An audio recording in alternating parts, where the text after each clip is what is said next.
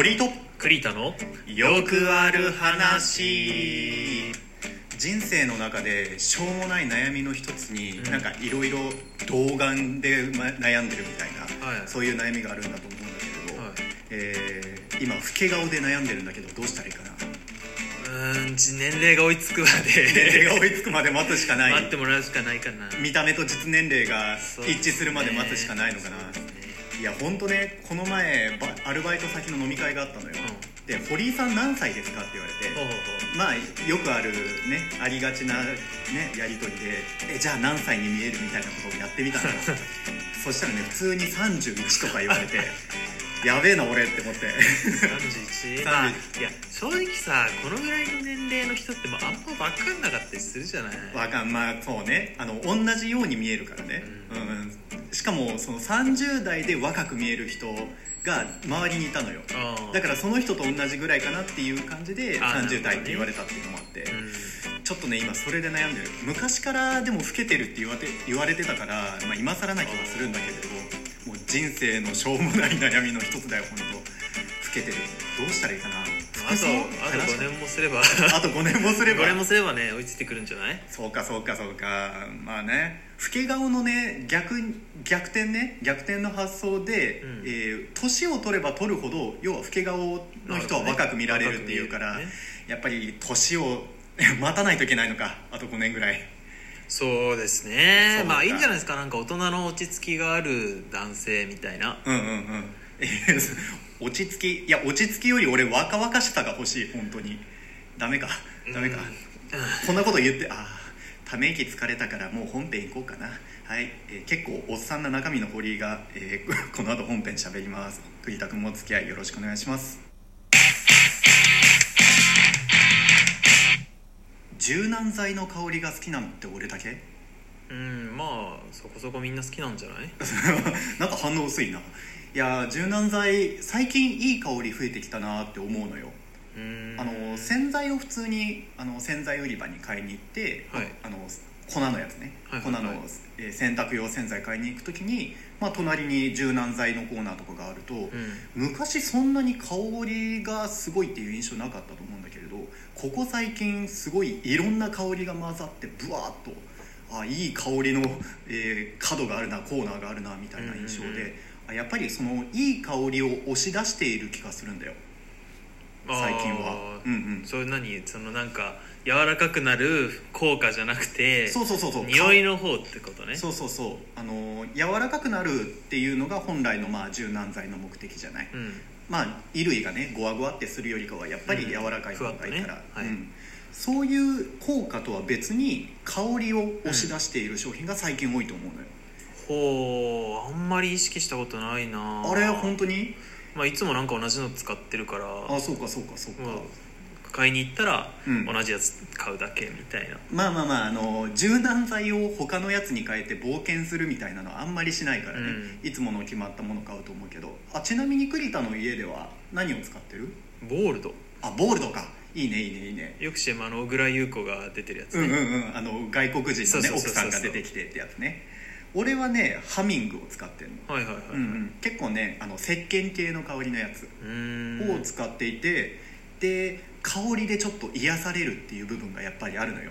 香りってすごい気分に作用する効果がああ高くて、まあなんかアロマとかね。そうそうそうそうそう、えーその部類だと思うのよ。はいはい。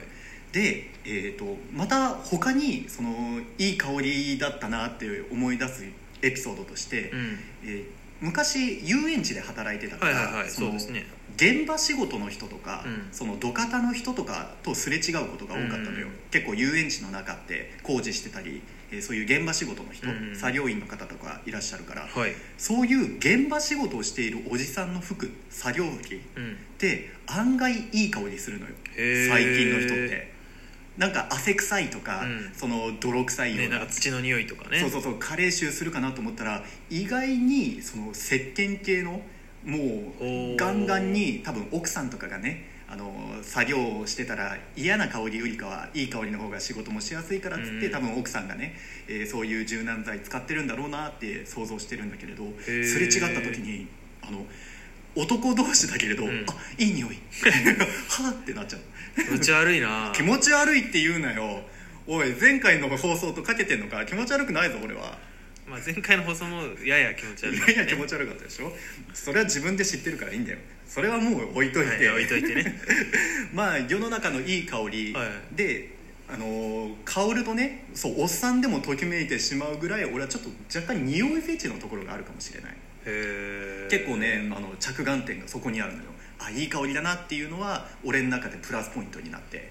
なるほどね。そうそうそうそう。で、えー男性はまあそういう石鹸系の香りが、うん。えー人気なのよ。うんで女性はじゃあ対してうん。女性が使う柔軟剤の中ではどういう香りが人気かっていうと、ああランキング的なのがあるんですかあそうそうそうそう。あのこの放送の前にね、うん。あのネットで一応どんだけ話題になるかなと思って、うん。話題になれるような事柄ないかなと思って検索してみたら、はいはい。へ柔軟剤スペース入れただけで香りランキングってすぐ出てきた。えもうネットでまとめの記事が56個出てくるような、うんうん。もうそれぐらいやっぱりもう香り推しなのよ香り重視なんだ。まあそうそう。そう CM もなんか香りがどうのって言ってるもんね、うん、なんか香水で香らせるっていうよりも、うん。これからの時代時代は柔軟剤の香りでちょっとねあの異性を引きつけるみたいなやり方もあるんじゃないかっていう、ほう、えーそんなことを書いてるネット記事もあるぐらいで、はい。そうそうそう俺に俺得なね時代になってきたなと思うのよ。結構ね匂いが好きな自分としては、うん。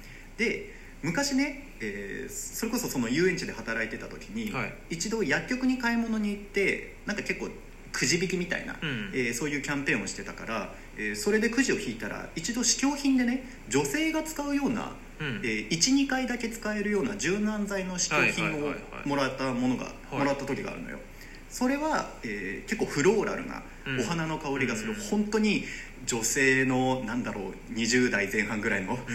うん OL さんが使うような柔軟剤もらってうん。でしばらく置いてたんだけれど、はいはい一度使ってみようかなと思って、はいはいはい。そうまあ柔軟剤もったいないからね。そうそうもったいないしなんかいい香りはそもそもするっていうのは分かってるからうん。使ってみようと思って、うん。えー使ってみたのよ。はい。そしたらねびっくりした。あ俺のうちに女性が来たなと思って、あ女性が家の中にいるふーって男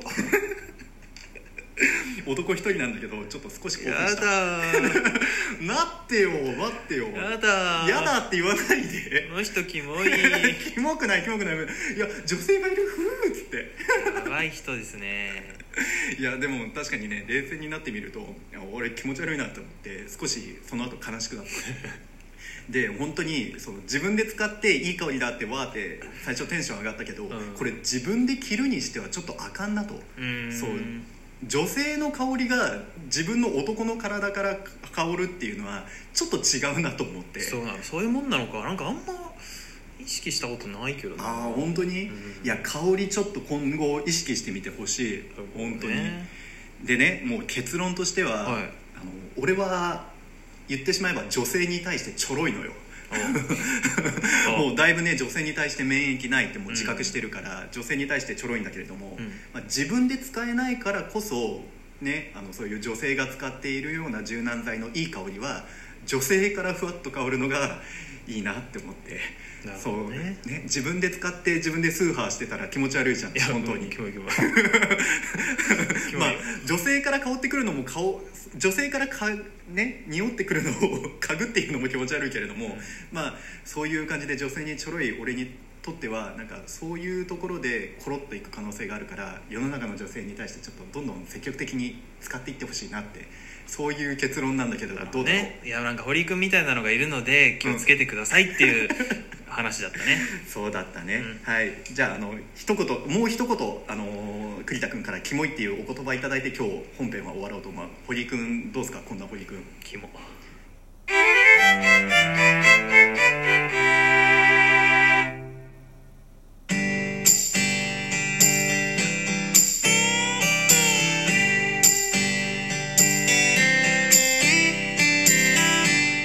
栗田のよくある話エンディングです。はい、ラジオトーク最近盛り上がってると思うのよ。まあ、徐々にユーザー増えてきてる感じはしますね。すごいね。あのいろんな人が12分丸々じゃないけど5分のね、うん。やつとか結構配信していて、うで MBS ラジオさんとのコラボがすごい増えてきたじゃんんうん。なんかレギュラー化したっつってね。ね。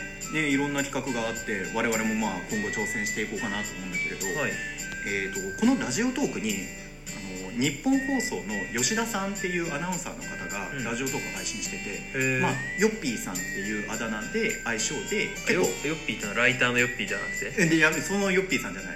その多分ライターのヨッピーさんより前にヨッピーって呼ばれているあそうそうそうそうそう。あのアニメのイベントの司会とかよくやってる、へえーそういうニッポン放送のラジオのアナウンサーの方がいて、うん。その方もラジオトークやってたんだけれど、このラジオトークを別名うん。なんかこういう一言で表せるっていうものの一つに、音のインスタグラムって言ってたのよ。これ言えて妙だなって思ってて、まあ結構気軽にパッとえー日常みたいなことを挙げてそれにみんなが共感してくれるみたいなね、えーそういう言葉が言えて妙だなって思ってて。はいなんか今後、えーその音のインスタグラムみたいな言葉が流行って今後どんどんメディアにね、うんえー使われるようになっていったら僕としていや僕らとしてはうん。嬉しいかなと思う限りですよ、そうですね。うん、今後とも、えーラジオトーク我々も盛り上げていきますので頑張って使っていきます。よろしくお願いします。ではまた次回お会いしましょう。さようなら